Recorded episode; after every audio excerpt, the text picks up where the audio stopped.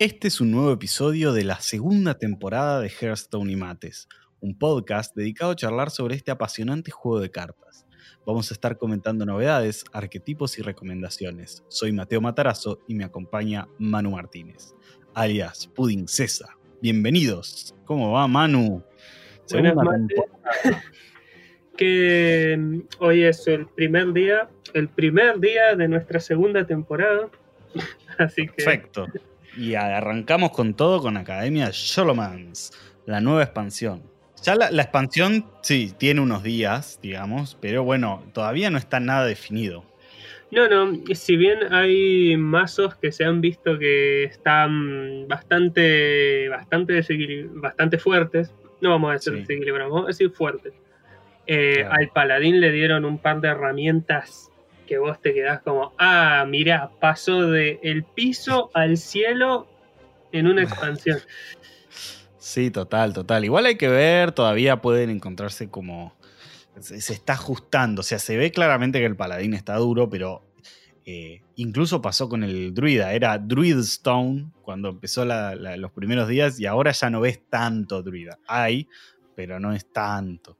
Pasa que también eh, es lo que va pasando, se empiezan a popularizar mazos, se empiezan a buscar formas de, contra, de contrarrestar estos mazos, entonces van saliendo otros mazos, eh, claro. qué sé yo, hay mucho chamanes totem, el mago de la tortolana que está asquerosísimamente ah. hermoso. Eh, sí, muchos combos salen en esta época. agresivos, como, de... como el cazador claro. de demonios tempo con trozos de alma. Ese está muy bueno, sí, es un lindo mazo. O el cazador. Bueno, cazador hay mucho ahora cazadores face, viste, de estos sí, sí. actualizados Más, o cazadores como medio bestias. Sacerdote. Sacerdote Cube está. Lo que va pasando es que eh, entra un mazo a meta y entonces todo el resto de los masitos se van como ajustando. Y por ejemplo, esto, el cazador Face viene fuerte porque también tiene los secretos que funcionan muy bien contra el contra el paladín, entonces le hace cierto counter, entonces sube de nivel, hasta que se van como reajustando también en función de eso. Sí, sí, Así sí. que yo diría que hasta dentro de una semana fácil no vamos a tener el meta exacto. Ya se empieza a vislumbrar, pero no lo tenemos. Sí, también tenemos mazos como el pícaro full face, que en turno 5 te puede ganar, claro. o pícaro con armas, guerrero big, Guerrero Big. El Guerrero Big es muy lindo ese mazo. Yo lo jugué, me, me, me, encanta. Lo que estoy sintiendo es como que todos los mazos, todas las clases están siendo jugables, perfectamente jugables. Sí.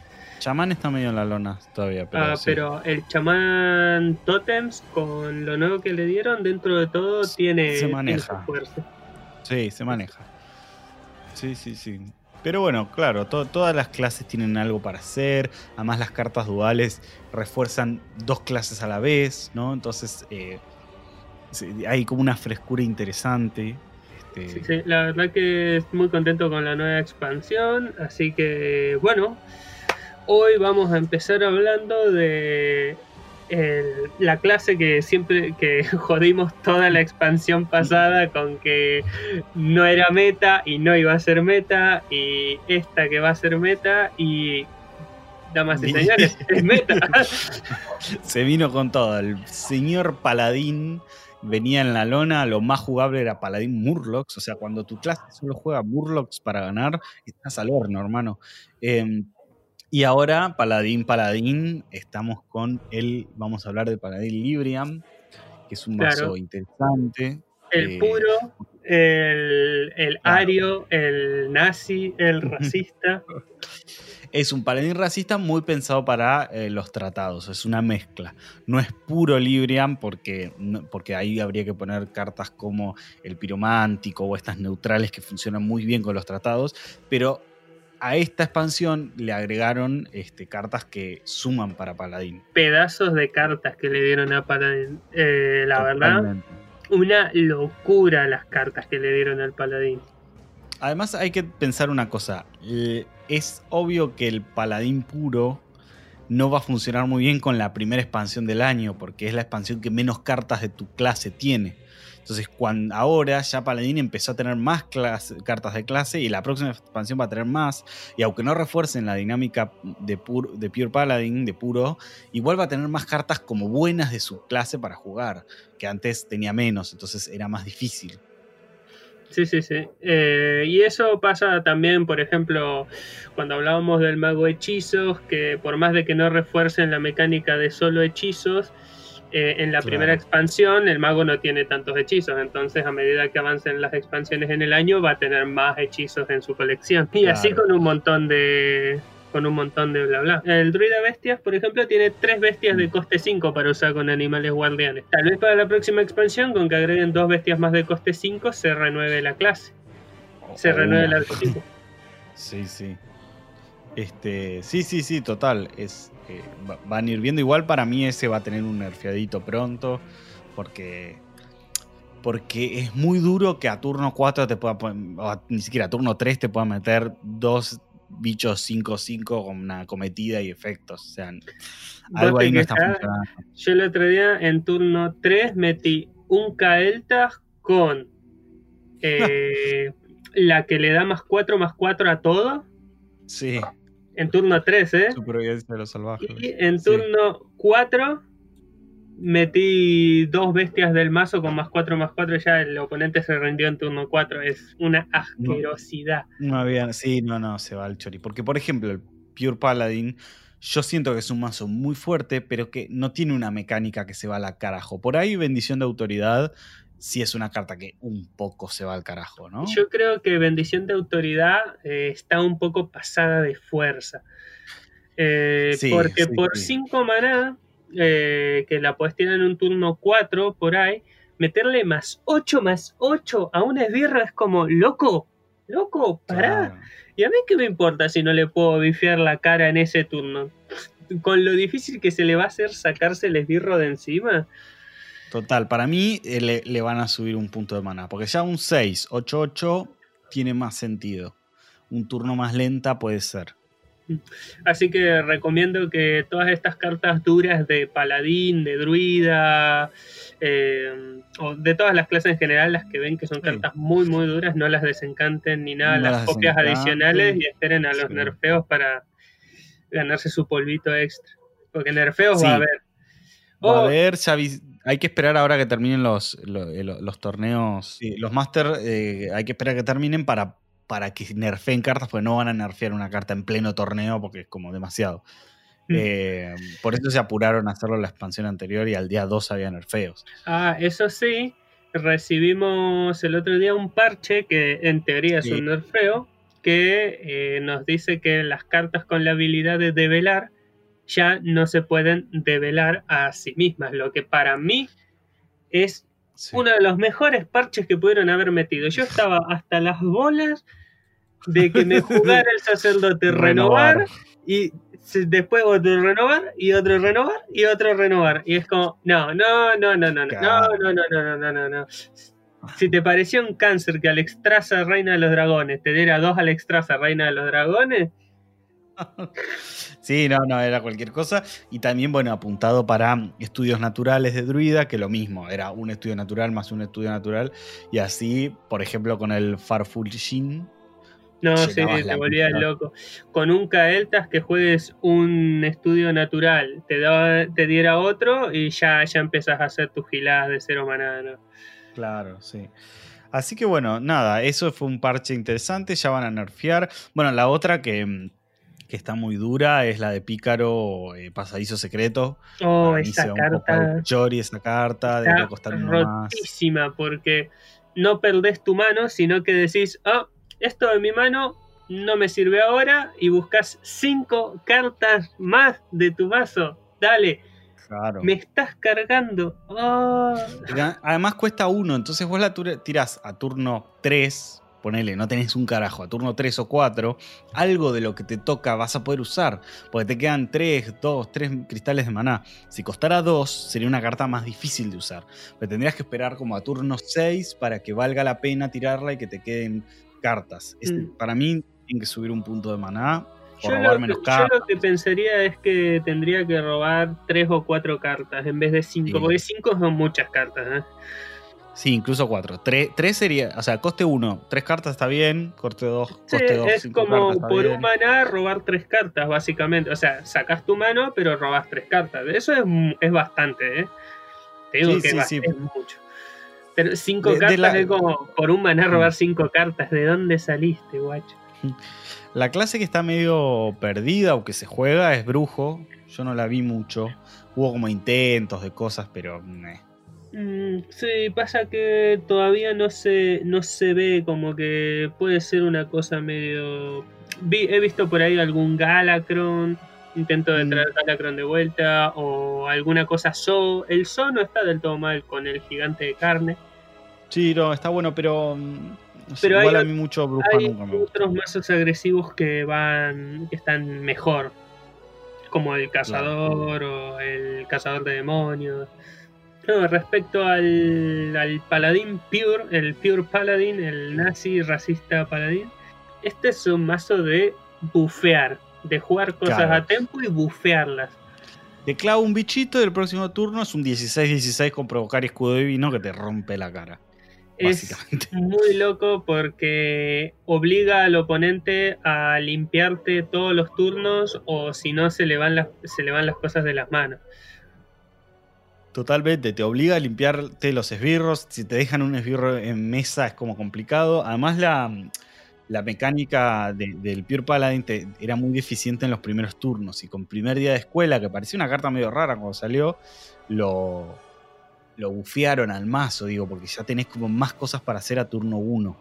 Sí, hasta en turno 2. Podés, Sí, sí. En turno 2 lo jugás y también tenés dos costes 1 tranquilamente. Sí, Si no- yo he visto algunos que lo jugaban con el robotín este, el Bangbot, para Sí, tener algo más temprano, porque es verdad que el mazo, si no, hasta turno 3 no tiene esbirros. Sí, te pasa que, por ejemplo, el fanfarrón argenta, más allá de que sea una gran cartaza que le dieron, es una carta mucho Sí. más reactiva de lo que parece. Claro, es una carta para jugar a un turno 6, una cosa así. Mm, Pero que te da un tempo de estadísticas de la Zamput. Claro. Sí, a ver, si el otro tiene relativamente buena mesa, podés bajarla, va, va a ser una carta relativamente buena siempre.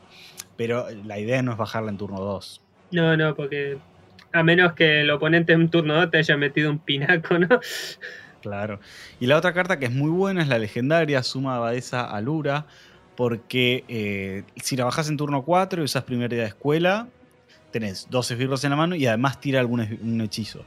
Lo que no querés nunca, eh, excepto en algún caso raro, es que tiene un tratado sobre justicia, que sería como el, el hechizo de tu mazo que mm, no está tan bueno a menos que el otro tenga una mesa gigante o un Edwin Manji. Sí, Eh, pero cuando en turno 4 te tira un tratado sobre esperanza, no, te vas a la mierda. Eso o una Eso. bendición de autoridad sobre sí misma. Sí, incluso No, un don de luz te la copia, o si usas un tratado de sabiduría sobre ella y se tira un don de luz que me pasó hoy, está bueno porque tenés, vas a pasar a tener otro tratado, porque la copia el don de luz, aunque sea un 1-1, la copia con todos los tratados que tenga o todo lo que tenga equipado. Sí, imagínate en turno 4, suma abadesa Lura, primer día de escuela, te tira don de luz, te clava otra, tiras una moneda porque y fuiste porque segundo, podés. Y te clava una bendición de autoridad y listo, ¿sabes? Chau, Anda chau. para eso, Sí, no, no, se rinde turno 4. Sí, bendición de autoridad creo que es lo que hace más duro este mazo. ¿eh? Yo creo que eh, por eso no sé si van a nerfearlo o qué, porque realmente si vos le sacás bendición de autoridad al mazo, no tiene la misma fuerza.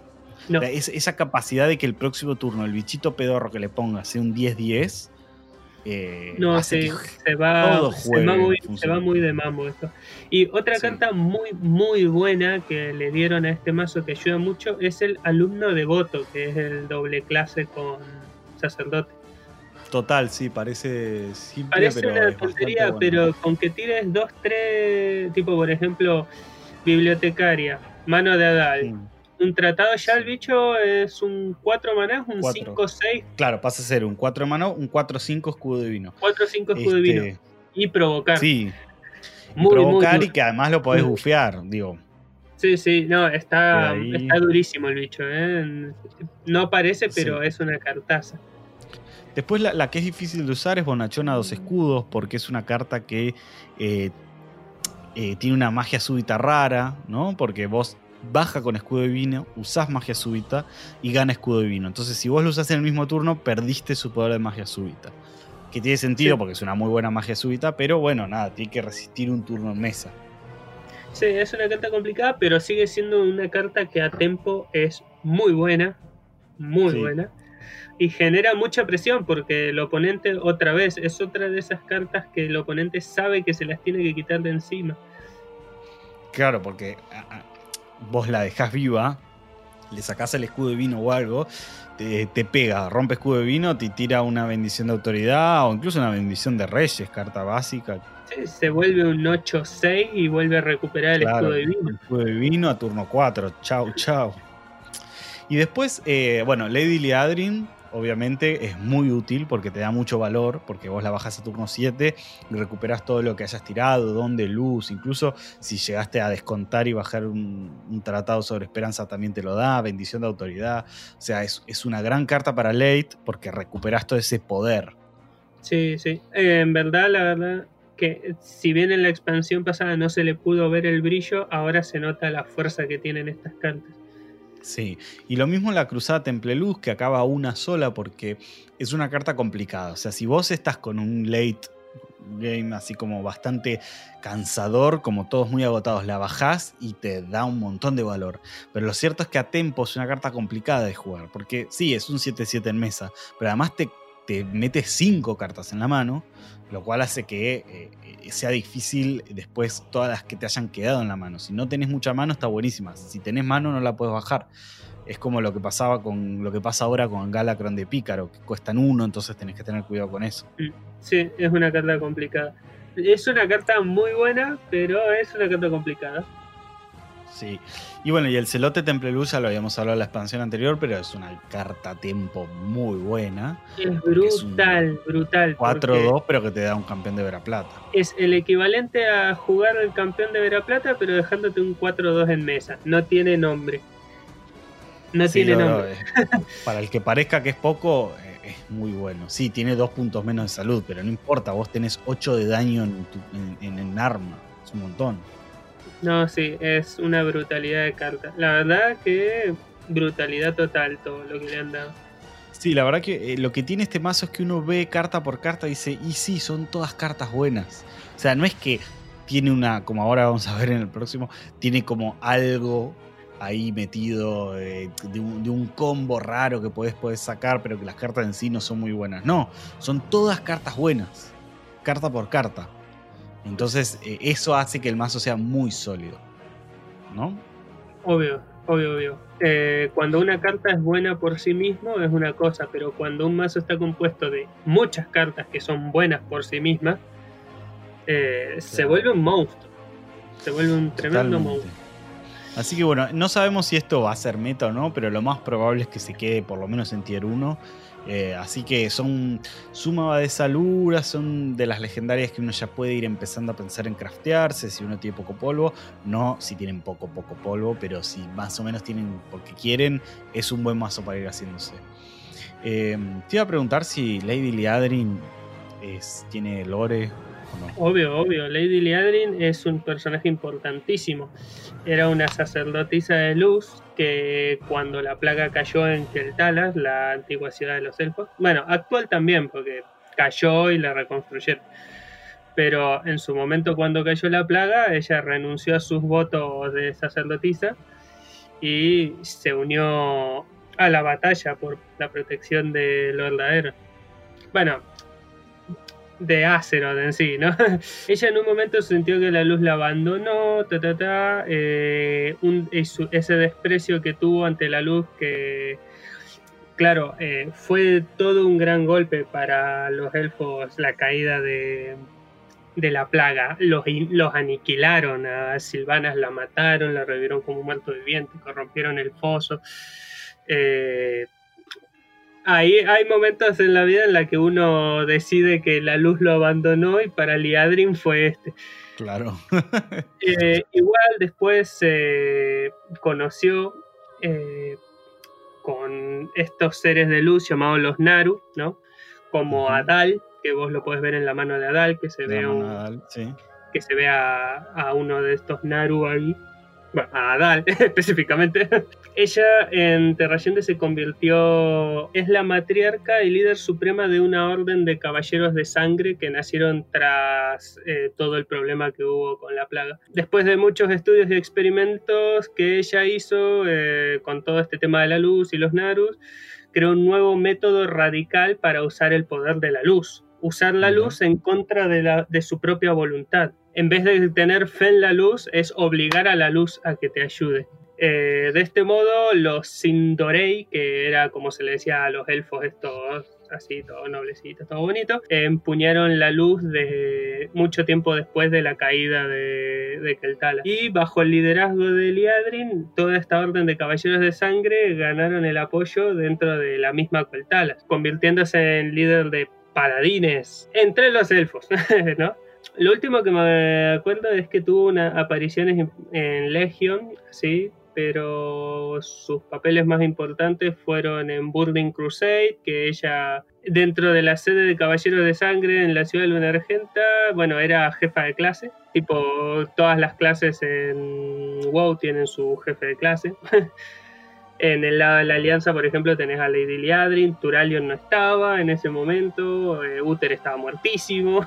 Dije que era de la alianza, pero no es de la alianza, es de la horda, porque es el de sangre. Cuando se quedaron sin la fuente de poder, ella viajó a la ciudad de Satrat para reunirse con el líder de los Naru Adal, que de ahí sale la mano, encontrar una nueva fuente de energía y ahí es donde hizo todos los experimentos para poder someter a la luz. No, está, está ahí, te la puedes encontrar.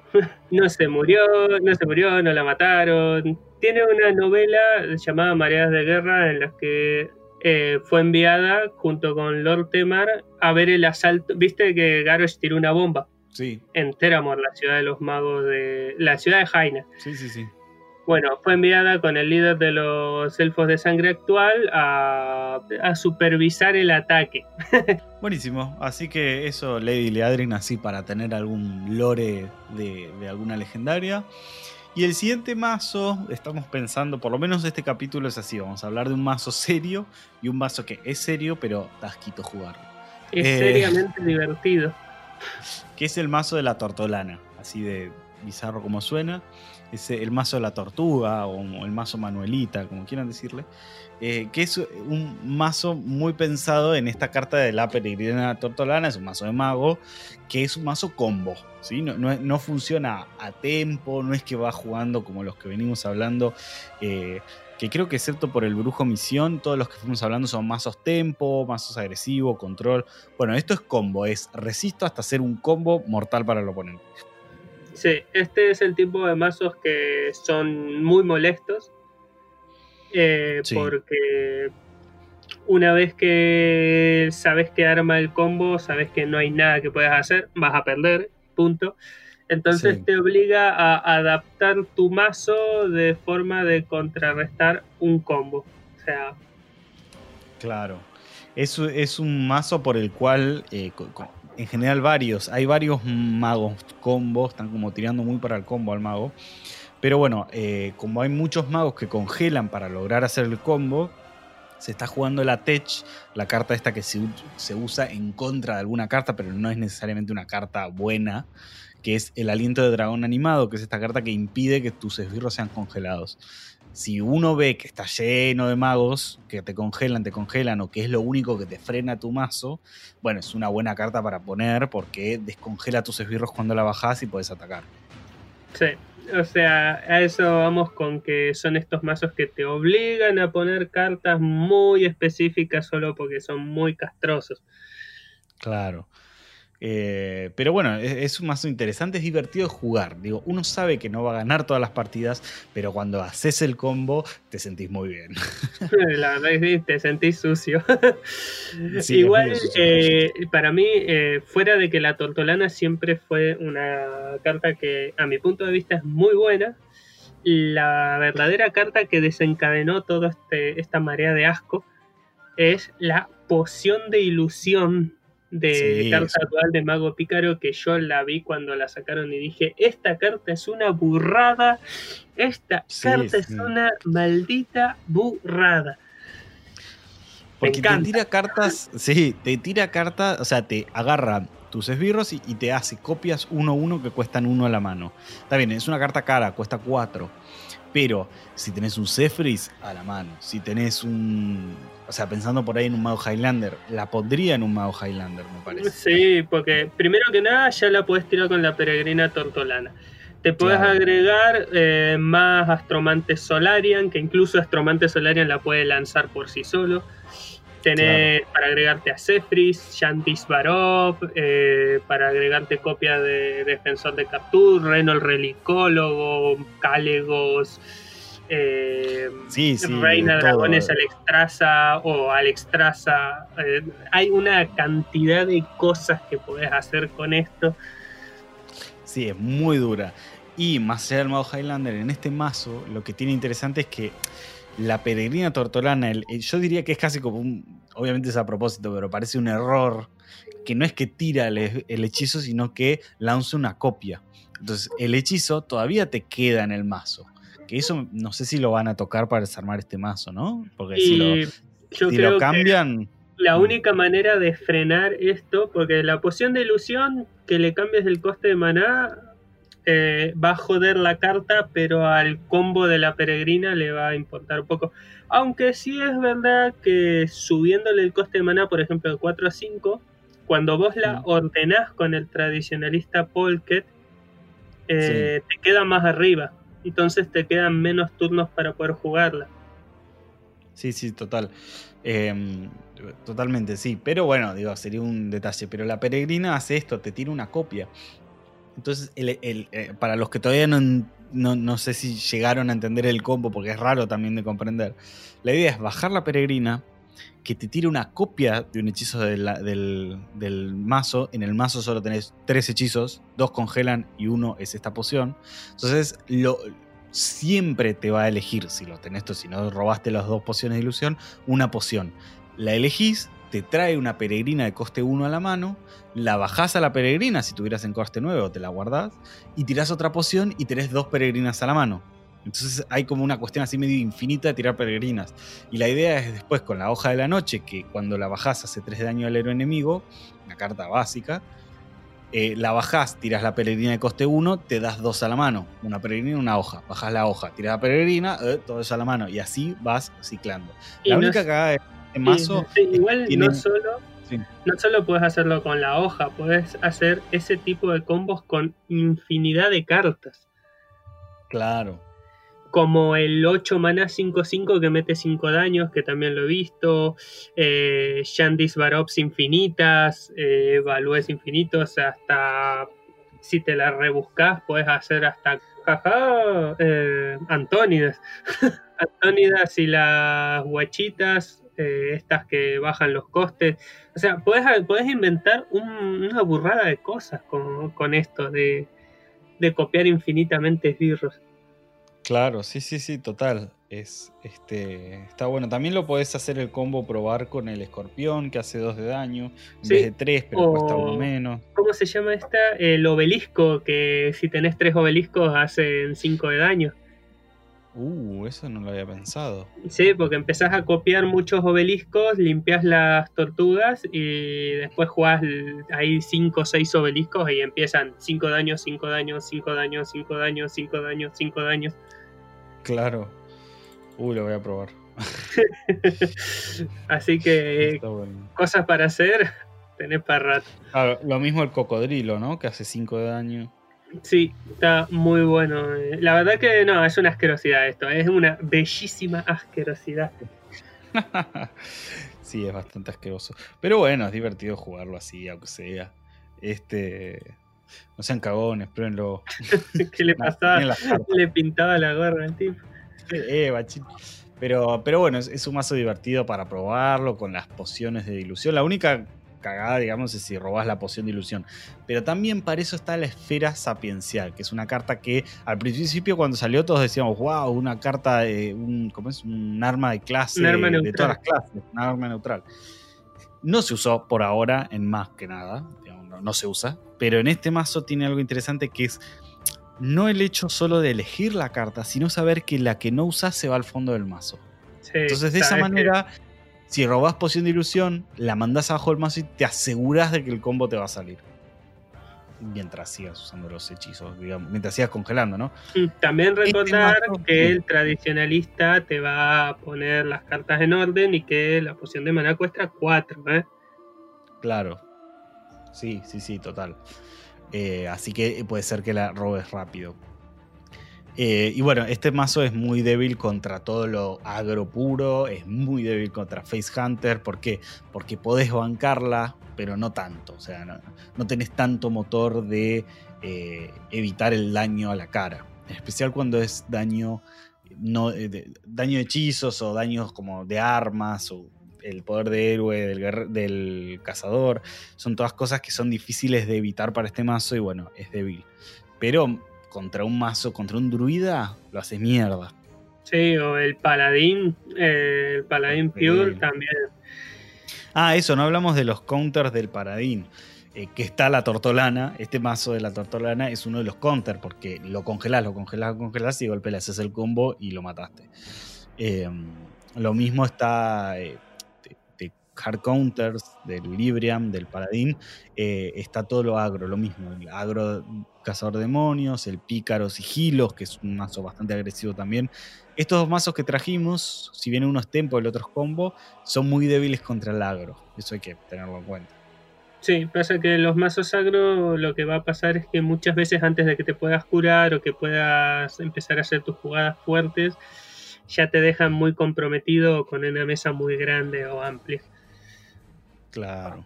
Entonces, bueno, el cazador de demonios en uno de esos turnos 4 o 5, cuando pensás que lograste levantarte ahí porque pusiste unos provocares, te curaste un poco, te tiran un Sí. Kane y ya está.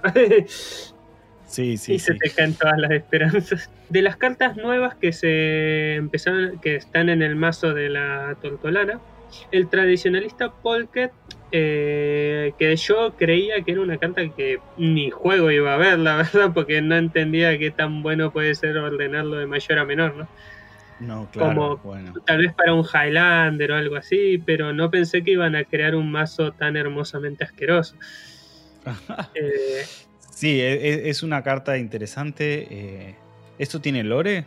El tradicionalista Polken, por mucho que se lo muestra acá como una carta legendaria, así, toda chetita, en verdad es un PNG que te puedes encontrar en, el, en la mazmorra de Yoloman, ¿sí? Pero es un muerto viviente y no, no mucho más. Eh, te da 25 de reputación con el Alba Argenta. Eh, pero bueno, hay, hay- son cartitas nuevas raras todavía, como decimos, no se, no se sabe exactas cuáles son las legendarias mejores. Hay algunas que sí están como en el fondo, aunque sean buenas, no encuentran juego, ¿no? Como la legendaria nueva que salió eh, para Cazador Puro, el profesor Pizarro, que es un esbirro poderoso conceptualmente, pero todavía no vio juego. Habría que ver, ¿no? Un- en qué modalidad, como muy de daño directo, podría ir el profesor Pizarro. Este fue un primer episodio porque, como les dijimos, estamos todavía sin meta, todavía sin mazos optimizados. O sea, incluso este paladín que subimos no sabemos si es la versión más optimizada. Puede ser que salga una versión que ahora, por ejemplo, gane los Masters eh, y, que tenga otra, otra, otra lógica, otra estructura. Entonces, bueno, un poco queríamos traerles. La, la semana pasada no, no- no hicimos episodio porque acababa de salir la expansión y no teníamos muy nada de qué hablar. Eh, pero bueno, la idea es esta: es, es- es los próximos episodios iremos trayendo un mazo serio, algún mazo más troll o divertido para jugar, o algún mazo meme, o algo combo como hicimos. Eh, y Sí. ir hablando de las legendarias y las cosas. Acuérdense que tenemos el Instagram Hearthstone y Mates, que pueden escribirnos ahí, contactarnos, que ahora vamos a, tuvimos como unas pequeñas vacaciones, pero ahora con la segunda temporada vamos a volver a subir memes, volver a subir los mazos estos. Así que bueno, Por ahora estamos ahí, el juego se sigue actualizando y nosotros nos iremos actualizando con el juego. Seguiremos Exacto. viendo días para por ahí hacer algunos streamings, probar cositas ahí. Así que esténse atentos. y nos vemos el sábado que viene.